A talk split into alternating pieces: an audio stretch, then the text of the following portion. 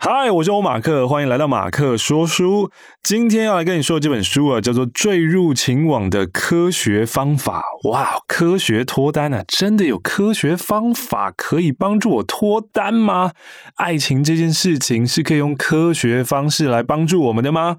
虽然爱情比较偏向艺术啊，难以捉摸啊，但是我们还是可以试图理出一套规范来。希望呢，用这样的 SOP 可以帮助我们在一片的混沌当中取得一些成绩。首先呢，我们要知道脱单的关键呢，是在于我们要愿意走出我们的舒适圈。如果今天呢，我在我自己的圈子里面过得很舒服，然后整天嚷嚷说我要谈恋爱，我要谈恋爱，我要谈恋爱，那除非你的对象呢，就在你的舒适圈当中。或者是天外飞来一笔，然后突然觉得哇，这个在自己舒适圈当中的人真赞啊！就这两种情况，后者这个情况其实就是守株待兔嘛。希望今天有一个人突然发现我的好，然后这个人还是我很喜欢的，那光听就知道这个几率少之又少。那关于第一个呢？如果我待在我的舒适圈当中，然后这个对象他也在圈子里面，重点，这就是第一个重点。先不管你的圈子舒适不舒适好了，爱情就是圈子的产品，你必须要在一个圈子当中去拓展交流，才有可能去孕育出爱情。所以我们的第一步啊，就是要找到对的圈子。最常孕育出爱情的圈子呢，是同学、同事或是工作上面有来往的对象。其次呢，是家人、朋友举办活动当中认识的朋友的朋友。那现在呢，由于网络交友的便利啊，所以网络也是一个重点圈哦。当你加入一个圈子，你需要一个引荐人，这一个引荐人对你的评价跟态度会成为其他人重要的参考标准。同时啊，这个人也可以帮你破冰，让你跟其他人的交流变得自然顺畅。也就是说，想象我们今天在学校了，我就是那个转学生。今天呢，我要进入你的班级，我转到你的班级去了。是谁介绍我的呢？通常都是老师嘛。那这个引荐人就会成为同学对新转学生很重要的印象来源啊。同样的，当我们长大了，今天呢，我们去了一个朋友的朋友所办的 KTV 聚会啊，我就是陪我朋友去的啦。那到了这个场合当中，我的朋友是怎么介绍我的？我的朋友跟他的朋友的关系们怎么样，就决定了我有没有可能跟这些人当成朋友。而绝大部分的圈子呢，它的根本目的都不是在让人谈恋爱的。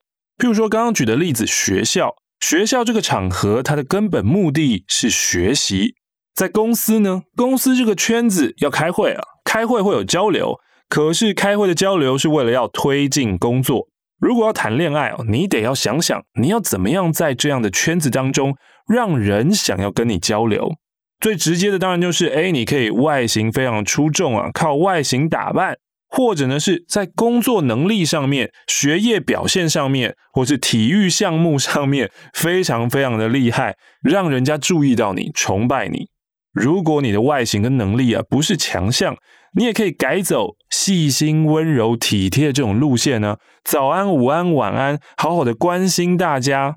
我印象中很深刻的一集啊，《How I Met Your Mother》，他说到了。在每个办公室当中，每个人都要找到一个属于自己的角色定位。比如某一个人，他就是特别的要笨手笨脚，让大家嘲笑，那就是他在办公室里面的角色，那是他要负责的部分，那是他存在的意义。如果今天没有这个人，可能办公室没有人可以笑，没有人可以责怪，诶，这个办公室是会失衡的哟。当然了，《How I Met Your Mother》是一个喜剧，所以用比较搞笑的方式来讲这件事情。但是我们的确可以想想，我们在一个团体当中，我们的角色是什么？我们对这个团体来说，我们的贡献是什么？我们存在的意义是什么？如果可以换到这样的角度来想想的话，也许蛮有帮助的哦。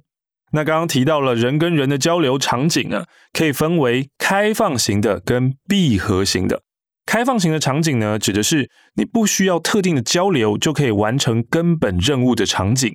这样的场合呢，不强调个体互动，彼此挖掘潜在亲密关系的机会也不多。譬如说，在操场上跑步，或是一起等红绿灯过马路，我们的根本任务就是跑步，还有绿灯过马路。我们彼此不用交流啊，你边跑步边跟人家讲话，讲起来人家觉得你奇怪。但闭合型场景就不一样喽。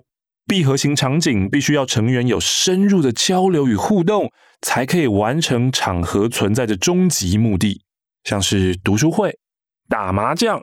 哎，轮到你出牌的时候，你要出牌啊，我们这个游戏才可以继续进行下去嘛。读书会当中，该你分享的时候，你要好好的分享啊，不然的话，你来参加读书会干嘛？这边有个小提醒是，千万别把场景的开放跟闭合想成哦，开放空间、密闭空间。No no no no no no no。举一个修电脑的例子来说好了，修电脑可以进到对方的房间，照理来说这是一个很私密的密闭场景啊。但如果你只是认真的在修你的电脑，而女生只是在一旁等着划手机，那这就形成了一个开放型场景啦。因为你们不用互动，也不用交流。就算你们孤男寡女得以独处一室啊，但是却没有办法朝向变熟的方向进行，那该怎么办呢？解决的方法是，你要找对方接得上的话题去聊天。你都已经有独处机会了，你要如何让话题的深入，让别人对你感到兴趣？可以在这方面多下点功夫啊。谈完了圈子，接下来我们来谈谈也是圆形的东西，叫做话轮。当你跟人交流的时候，你是如何的表达自己呢？你觉得何时该说话？该说话的时候又该说什么？那何时该让对方说话？那何时对方说完了？在约会当中啊，只要有一个人掌握了这项技巧，就能够同时让两个人受益。简单的比喻啊，就是当一个好的主持人，不多话，不抢话，让来宾展现风采，适时的引导。让来宾畅所欲言，并且在访问结束后感到畅快淋漓呀、把这件事用公式化的表达，就是表述自身的资源与观点，再以好奇心抛出一个半开放性的问题。表述自身的资源与观点是什么意思呢？就是你还是要适时的展现自己，我是一个什么样的人，我有什么样的优点，把自己想象成你是一个被面试的面试者好了。你总是要让面试官知道你的能力有多强，你的背景、你的个性，还有你做过什么挑战，得到些什么成果。但是如果只是这样子一直讲自己的丰功伟业，肯定是不行的啦。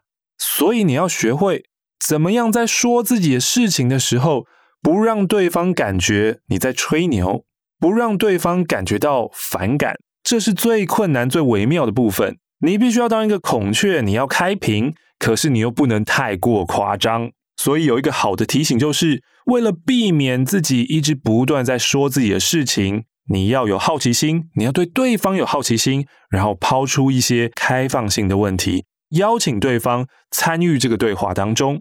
请减少使用封闭式的问题啊，那些用简单的 yes no 就可以回答的问题，会让人有压迫感。譬如说刚认识的时候，可能会问说安安几岁，住哪，做什么的。或者是认识了以后，为了你觉得在维系关系而问这些，哦，吃过了吗？那你吃了什么？啊、今天好吗？你今天忙吗？这些都是很无聊的问题，会让人觉得好像被拷问。如果你要进行有意义的对话，请你不要害怕表露你的观点，因为观点可以激发情绪跟参与的动机，让对方投入对话，如此就有机会让你们谈话可以更深入。相反的，如果你想要让彼此的对话内容更肤浅的话，怎么做呢？只要把手机放在桌上。麻省理工学院的 Professor Sherry Turkle 在实验中发现，只要桌子上放个手机，就算那个荧幕没有亮，也没有发出声音哦。只要人们看到了，意识到那个手机的存在，就会降低面对面交流的沟通深度与品质。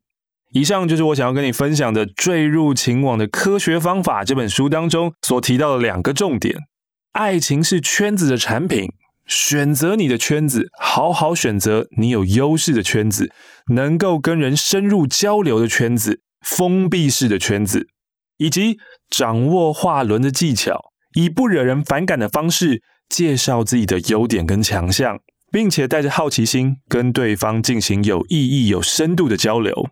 希望以上这两个方法能够帮助想脱单的你有个可以操作、可以前进、可以学习、可以努力的方向。好的，我是欧马克，谢谢你收听本集的马克说书，欢迎你在 Apple Podcast 上面呢帮我留下五星好评，也欢迎你可以追踪我的 Instagram 欧马克以及我的 YouTube 频道。最后祝福想要脱单的你，除了去拜月老，你也可以试着以如何让自己进步的这种思维去跨出舒适圈，找到适合你的另外一半。那马克说书我们下次再见喽拜拜。